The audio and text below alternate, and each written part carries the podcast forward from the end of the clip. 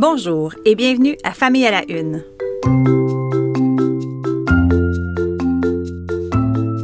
Ici Maude Goyer. Je vous présente en cinq minutes des enjeux liés à l'actualité qui touche la famille, la parentalité et les enfants.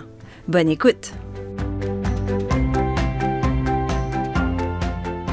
Novembre. Ah, novembre, n'est-ce pas le pire mois de l'année? Pour moi et ma famille, oui. Il arrive après les belles randonnées en montagne et avant le début du ski alpin, une activité que nous aimons particulièrement. En novembre, j'ai toujours le goût de me sauver. Et idéalement, je ne reviendrai que le 20 décembre, juste à temps pour Noël et les premières bordées de neige.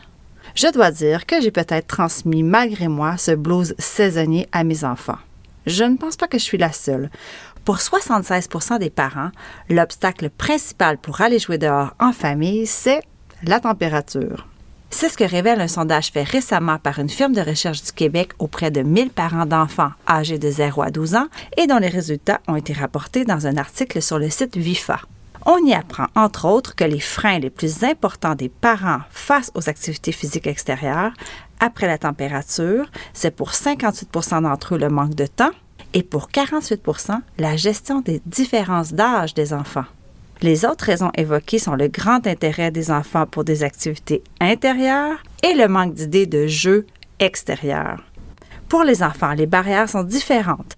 Ne pas avoir d'amis pour aller jouer dehors est la raison évoquée par 37% des enfants sondés. Ils nomment ensuite le manque d'intérêt, le manque d'espace, le sentiment d'être obligé et le manque de confiance dans leurs habiletés. Je remarque que plusieurs des obstacles identifiés sont surmontables. La météo, par exemple. Bon, on ne peut la changer, mais on peut rendre la chose plus confortable en s'habillant convenablement. Le manque de temps? Hmm, il faut faire de la place dans son agenda en identifiant une plage dans notre horaire, comme on le ferait pour un rendez-vous chez le coiffeur. Et le manque d'intérêt? Ah, là, on revient à la sempiternelle question de la gestion des écrans. Je connais d'ailleurs une maman qui permet uniquement un temps d'écran équivalent au temps passé joué dehors. Ah, c'est intéressant et à chacun sa méthode. L'important, je pense, c'est de trouver quelque chose qui plaît aux enfants, quelque chose qu'ils trouveront amusant. Et pour ça, il n'y a pas de secret. Il faut sortir et essayer. Parlant d'aller dehors pour jouer, marcher, courir et aller au parc, on va bientôt changer d'heure. Et oui, on n'y échappe pas. Dans la nuit du 6 au 7 novembre, nous reculons l'heure. C'est donc dire que dans la nuit de samedi à dimanche, à 2 heures, nous reculons l'heure et il sera ainsi 1 heure du matin. Pour le commun des mortels, cela veut dire qu'on peut dormir une heure de plus ou qu'on gagne une heure pour profiter de sa journée de dimanche. Hum, sauf pour les parents. Les parents, eux, sont exemptés, si on peut dire, des avantages de ce retour à l'heure normale.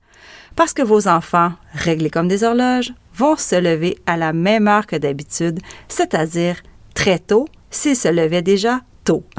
Pour minimiser l'impact, plusieurs experts recommandent de préparer les enfants une semaine à l'avance en retardant l'heure du dodo de 5 ou 10 minutes par soir. Cela va sûrement faciliter la transition, même si ce changement d'heure, on va se le dire, c'est comme un décalage horaire. Il nous rend tous, et cela inclut les parents et les enfants, plus fatigués, plus irritables, sensibles et stressés. Mais juste le fait d'en être conscient, ça risque de nous aider à franchir sans trop de mal ce passage obligé vers l'hiver.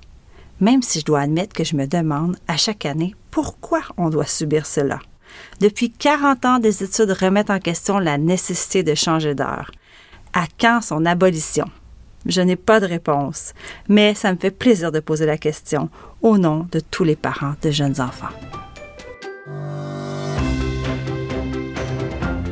Est-ce que je vous l'ai déjà dit, j'adore l'Halloween. Je pense que c'est ma fête préférée. J'aime ouvrir ma porte aux petits monstres, voir leurs frémousses réjouis et m'exclamer sur leurs costumes. Si vous décidez de faire une petite fête un peu plus tranquille à la maison, voici trois suggestions de films à voir avec vos enfants pour avoir juste un petit peu peur.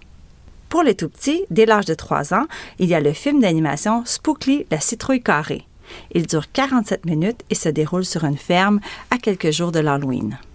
Pour les enfants de 5 ans, je recommande le court-métrage Histoire de jouets, Angoisse au motel, qui met en scène les fameux personnages de Woody, Buzz et Jessie.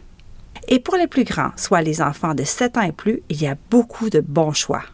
Coco, un film d'animation de Pixar qui est un de mes préférés, L'étrange Noël de Monsieur Jack de Tim Burton et les trois films de la série Hôtel Transylvanie des valeurs sûres. Il ne me reste plus qu'à vous souhaiter une bonne récolte de bonbons avec beaucoup de plaisir et, qui sait, des petites frousses en famille. Merci d'avoir été là et à bientôt.